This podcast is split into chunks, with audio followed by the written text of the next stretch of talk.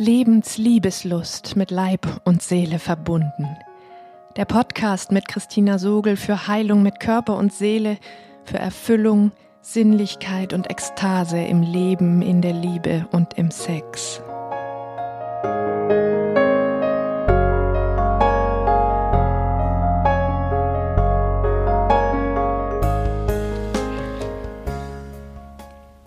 Hallo, du atmendes Wesen.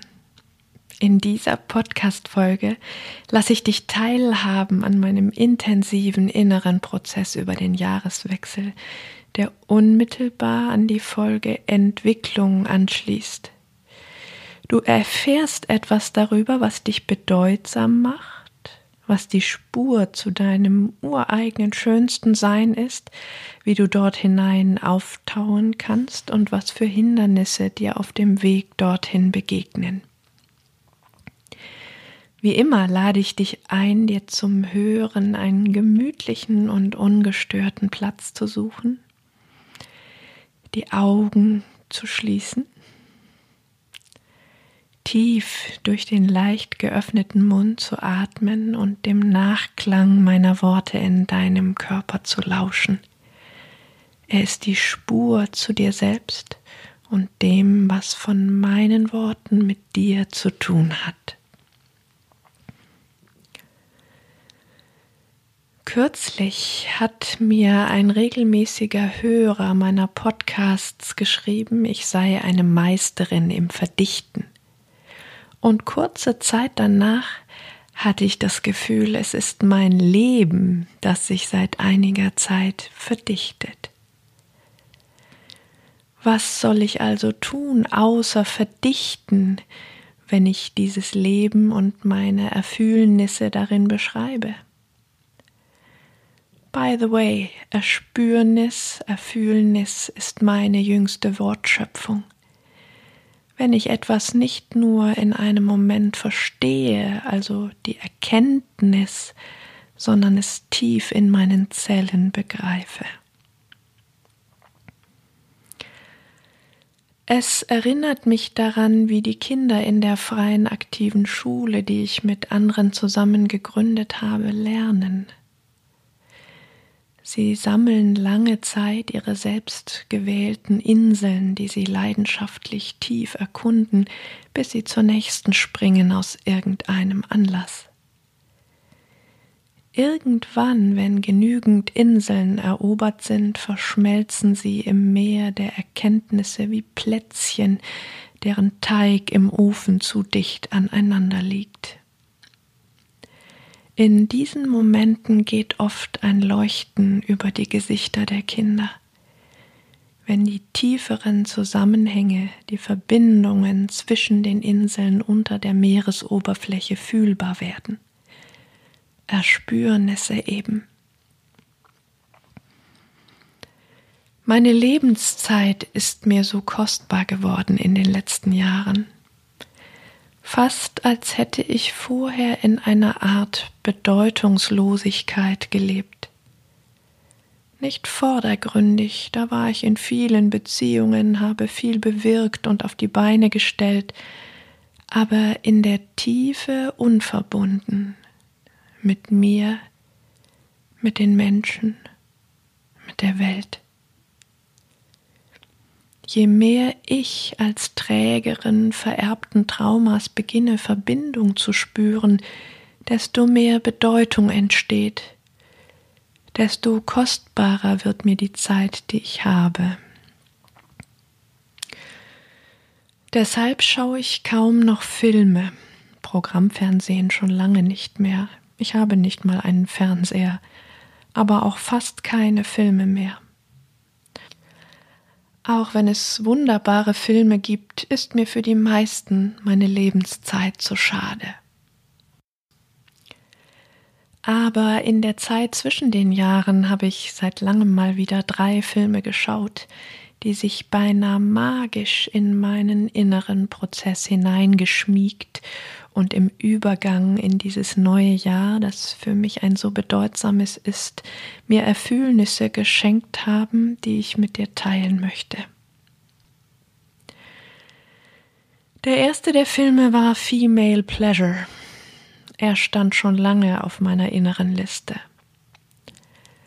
Falls du ihn noch nicht kennst, es ist ein Dokumentarfilm über fünf Frauen unserer Zeit. Eine Inderin, eine Chinesin, eine Afrikanerin, eine Amerikanerin und eine Deutsche. Mutige Benennerinnen und Aussteigerinnen aus kulturellen Strukturen, die weibliche Sexualität im Gegensatz zur männlichen entwerten, reglementieren, enteignen, beherrschen und missbrauchen. Hier in Deutschland am stärksten in der katholischen Kirche. Dieser Film hat mich einmal mehr erschrecken lassen angesichts dessen, wie hochaktuell und gar nicht oldschool das in unserer Welt im Jahr 2020 ist. Und er hat mich etwas von dem erfühlen lassen, was viel subtiler und in vielen verschiedenen Facetten allgegenwärtig ist die Enteignung des Rechts auf eine eigene Sexualität mancher Menschengruppen, Frauen, Männer auf andere Art, Homo- und Transsexuelle, Menschen mit Handicap und vielleicht noch andere, die sich jetzt angesprochen fühlen, die mir gerade gar nicht präsent sind. Aber sogar jeder einzelne von uns das ist genau der Punkt. Wenn wir uns nicht für all diese Machtstrukturen sensibilisieren, selbst wenn wir meinen, dass sie uns persönlich nicht betreffen, wenn wir sie weiterhin nicht hören wollen, um uns nicht zu schämen und schuldig zu fühlen angesichts unserer Privilegien, dann verhindern wir den Frieden und die Begegnung auf Augenhöhe, die wir selbst uns so sehr ersehnen. Genau deshalb, kleiner Spoiler am Rande, schenke ich dir in der nächsten Podcast-Folge ein Interview mit Frank, der im Rollstuhl sitzt und mit mir über seine sexuelle Geschichte gesprochen hat. Er hatte vergangenen Sommer auf ein Video von mir reagiert, in dem er sich so gesehen und abgeholt gefühlt hatte und mich damit eiskalt erwischt. Wo ich Menschen wie ihn so überhaupt nicht aktiv auf der Pfanne hatte, konnte er sich gesehen fühlen. Ich habe es mir geradezu verordnet, ihm tiefer zuzuhören und mich darauf einzulassen, damit es mir näher rückt, indem es ein Gesicht bekommt. Und ich würde mich freuen, wenn du dich auch für seine Geschichte öffnest auch wenn dir vielleicht gerade ein wenig beklommen wird bei dem Gedanken. Vergiss nicht, es stimmt nicht, dass es dich nicht betrifft. Auch wenn es auf den ersten Blick nicht so aussieht, begegnest du in ihm dem Teil von dir, der in deiner Sexualität auch noch nicht leben darf, warum auch immer. Du begegnest dir, wenn du ihm begegnest. Warte, bevor schon das nächste kommt, halt gern noch einmal inne. Lass es dir in jeder deiner Zellen zergehen. Mach dich ganz weit dafür und atme tief in meine Worte hinein. Frank ist nicht irgendein unbekannter Behinderter. Er ist dein unangenehmer, aber verkörperter Erinnerer an all das, dem du weiterhin in dir und um dich herum zu leben verbietest, weil es dir zu viel Angst macht. Hier knüpft der zweite Film an, erschreckend und tröstlich zugleich an dieser Stelle. In Die Verurteilten wird die Geschichte einer Freundschaft zwischen zwei sehr ungleichen Männern im Gefängnis erzählt, die sich über mehrere Jahrzehnte entwickelt. Ein einfacher Dunkelhäutiger, der als junger Mann jemanden umgebracht hat und im Gefängnis mit seinem Talent etwas Besonderes wird, für die Mitgefangenen Dinge zu beschaffen. Der andere, ein Privilegierter der Gesellschaft, wohlhabender Banker in einer der größten Banken Amerikas, der zu Unrecht schuldig gesprochen worden war, seine Frau und ihren Liebhaber erschossen zu haben. Dort im Gefängnis sind sie alle gleich viel oder wenig wert.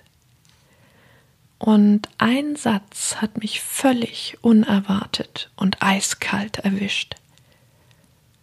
Als der Banker es nach über 20 Jahren schafft, aus dem Gefängnis auszubrechen, sagt sein Freund so sinngemäß Manche Vögel sind einfach zu groß für ein Gefängnis.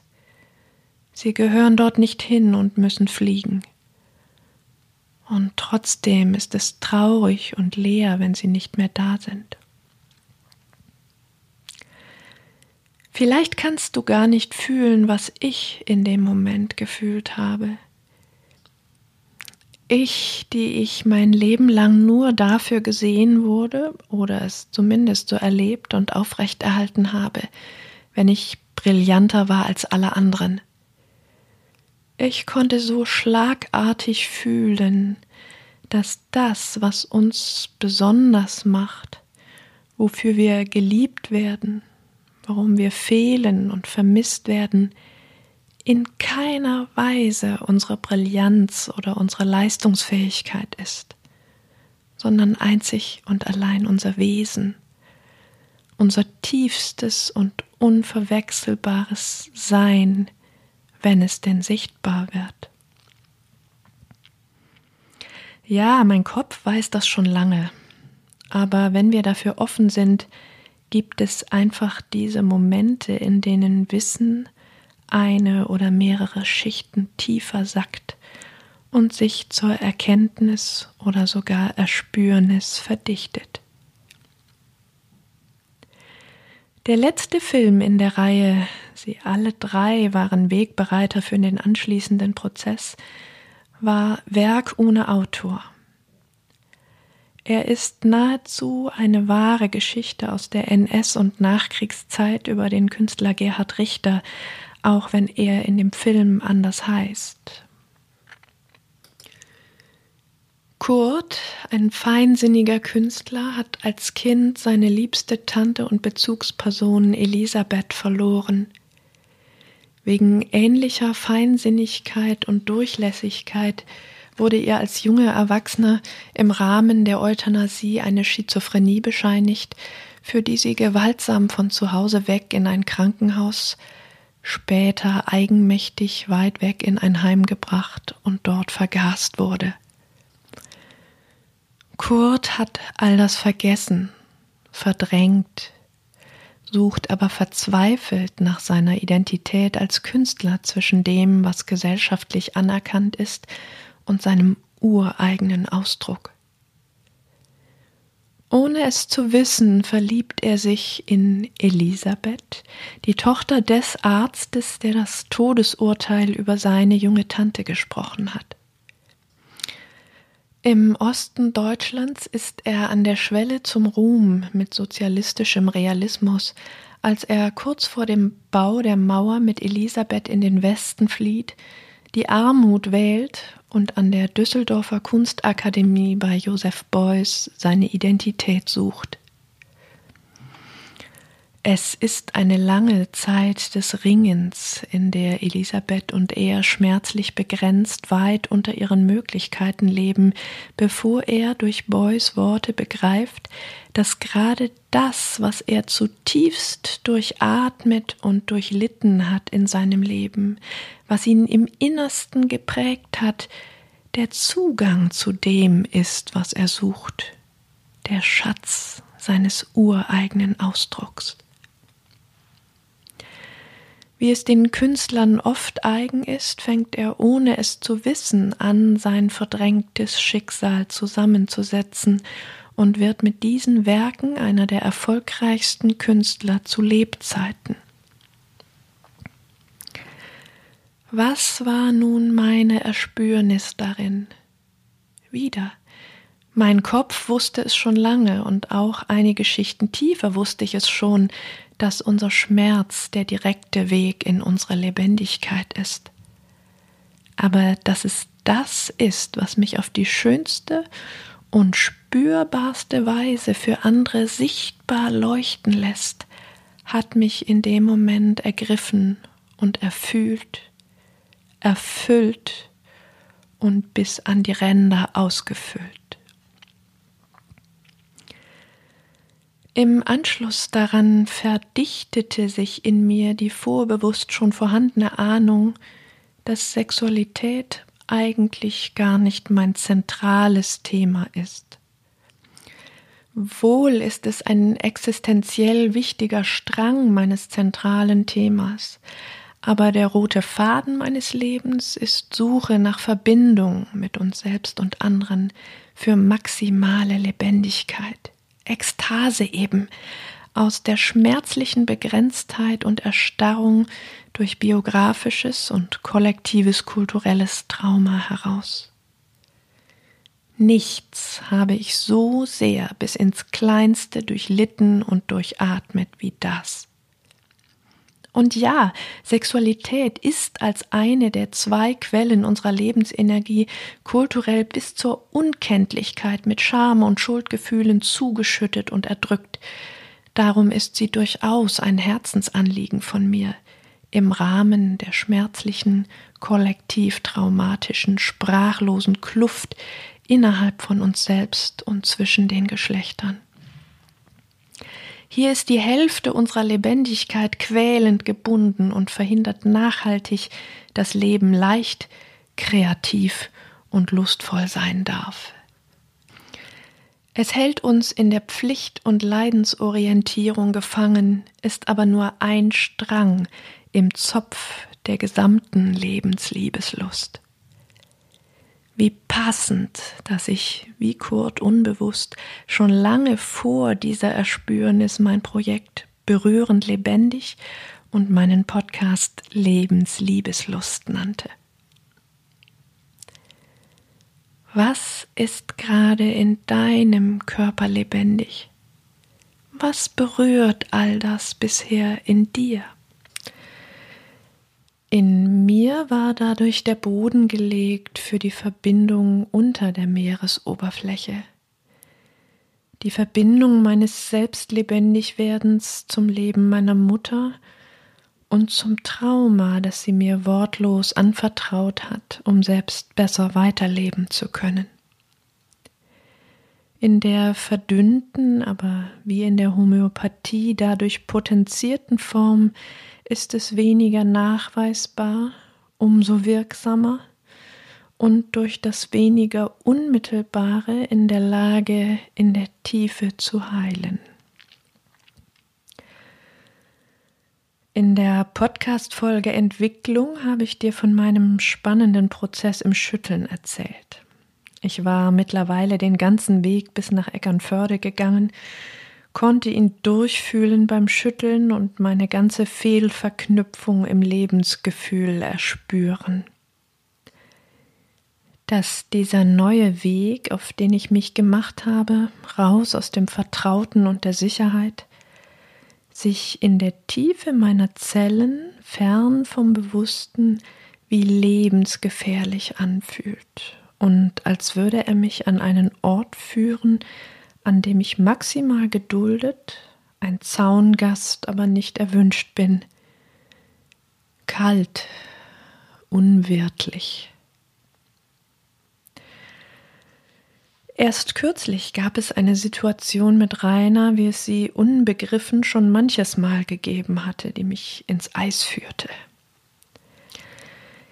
Ich zeigte mich mit irgendeinem Thema ungewohnt emotional, das ihn wohl in seinen traumatisierten Bereichen berührte, und spürte, ohne es zu wissen, sehr genau, dass er nur rational reagierte, ohne jede emotionale Resonanz.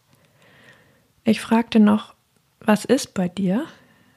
Er, ich bin bei dir und denke mich in dich hinein. In dem Moment, so konnten wir es hinterher besprechen, verbrannte er mich mit seiner unbenannten Kälte. Wie ich es von meiner Mutter kannte, hinter der Fassade von Das mache ich nur für dich aus Liebe. Was ich erst später erkennen konnte, wie viel Panik es macht, fühlend auf Kälte zu treffen, die als Liebe verkleidet ist.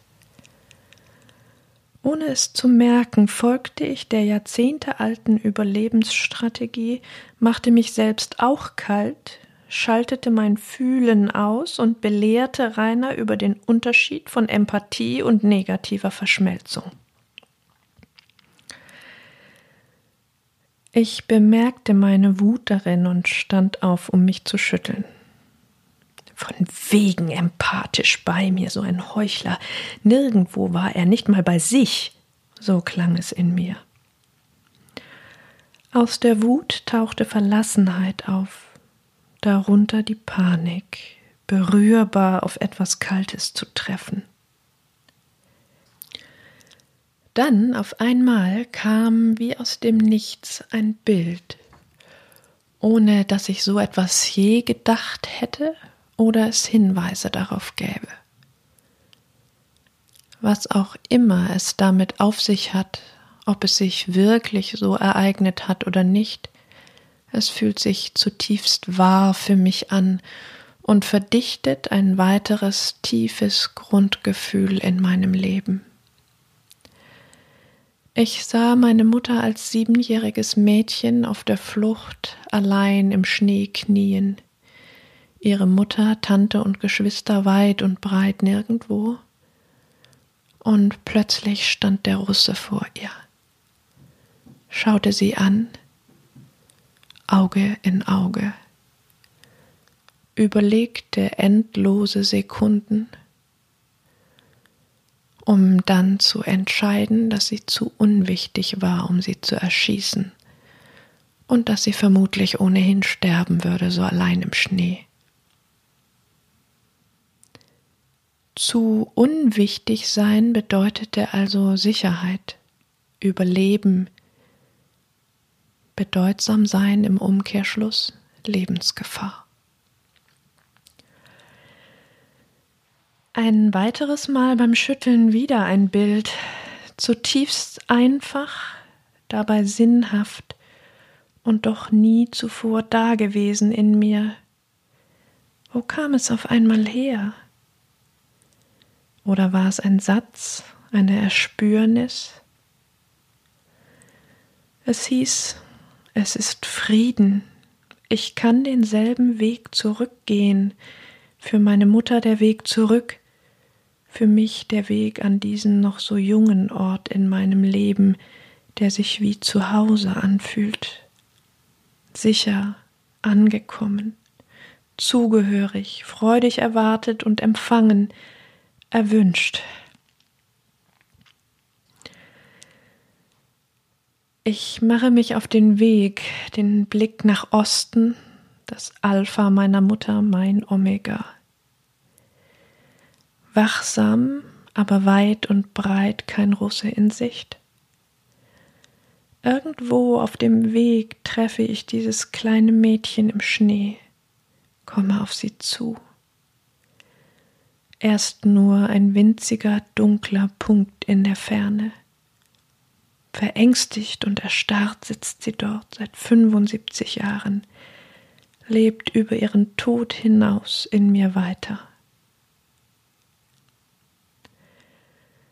Es ist ein großer Moment, eine Begegnung, die mich in den tiefsten Tiefen erfasst. Erst schaue ich sie eine lange Weile nur an, lasse ihr Bild in mich hineinsickern und mich durch uralte letzte Schichten von Taubheit hindurch berühren. Sie schaut mich an, misstrauisch, verängstigt, als wäre die Begegnung mit dem Russen gerade eben erst gewesen. Auch ich bin unsicher, schaue hinter ihr in die Ferne, ob da Russen sind. Nein, es ist ganz ruhig, menschenleere weiße Weite. Frieden. Ich kniee mich zu ihr in den Schnee, strecke ihr die Arme entgegen eine Begegnung außerhalb der Zeit. Sie bleibt einfach stehen, der Moment eingefroren in der Ewigkeit, die Trauma ausmacht.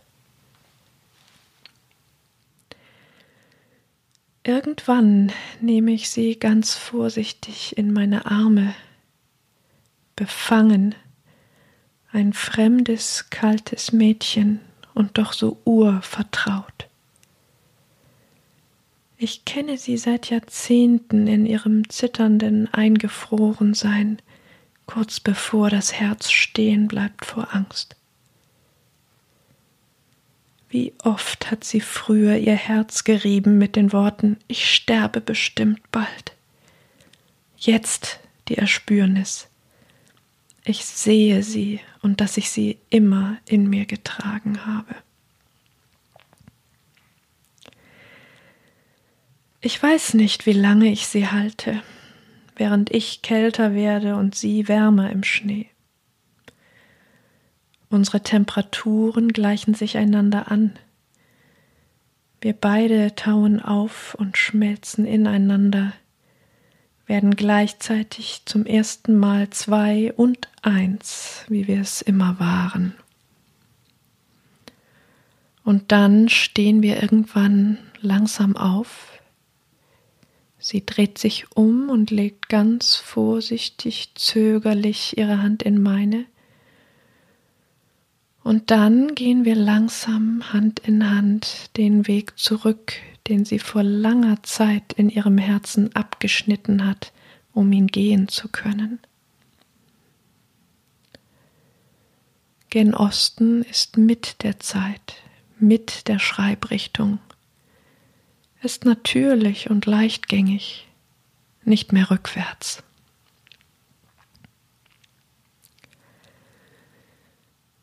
Wir sind noch nicht angekommen. Je näher wir dem Ort kommen, der zu Hause heißt, desto mehr verdichtet sich Aufregung in unseren Zellen. Wer ist wer? Die Aufregung schillert zwischen panisch ängstlich, bang und ja, auch schon ein bisschen freudig. Kann es sein, dass wir heimkommen nach so langer Zeit in der Fremde? Kann es sein, dass es sich wirklich sicher anfühlen kann, ich zu sein?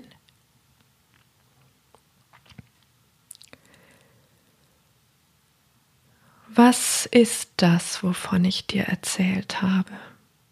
Blühende Fantasie? Bullshit? Ein kulturell entwertetes, aber wichtiges Puzzleteil des Ganzen?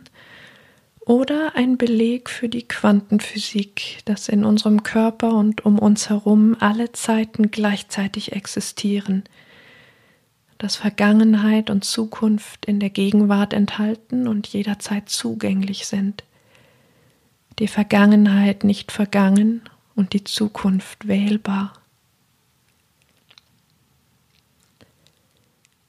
Ich für meinen Teil entschließe mich spätestens jetzt, das kulturelle Kopfschütteln über solche Phänomene endgültig ad acta zu legen und die Verschmelzung von Spiritualität und Wissenschaft in mir zuzulassen und ihr Bedeutung zu geben. Nicht nur im Kopf, sondern auch in den tiefsten Schichten meines körperseelischen Seins. Klar könnte ich noch weiter zappeln und sagen, naja, beweisbar ist es letztlich nicht. Ein spannendes Phänomen, das wahr sein mag oder erdacht. Aber was ist die Quelle des Erdachten? Warum malt ein Kind nach einem Besuch im Zoo den Löwen, wenn es auch hundert andere Tiere und Dinge dort gab?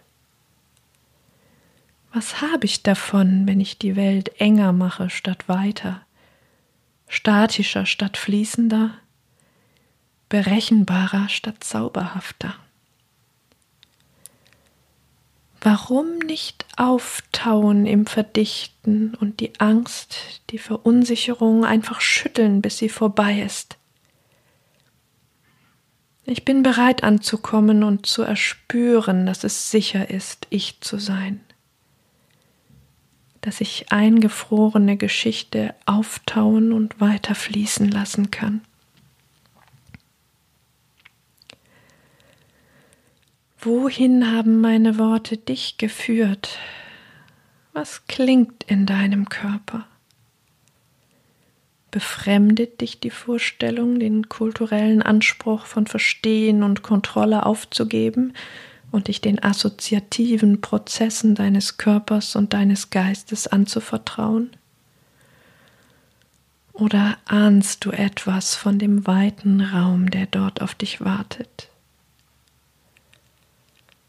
Egal was es ist, erlaub dir es zu spüren und noch eine Weile darin zu atmen.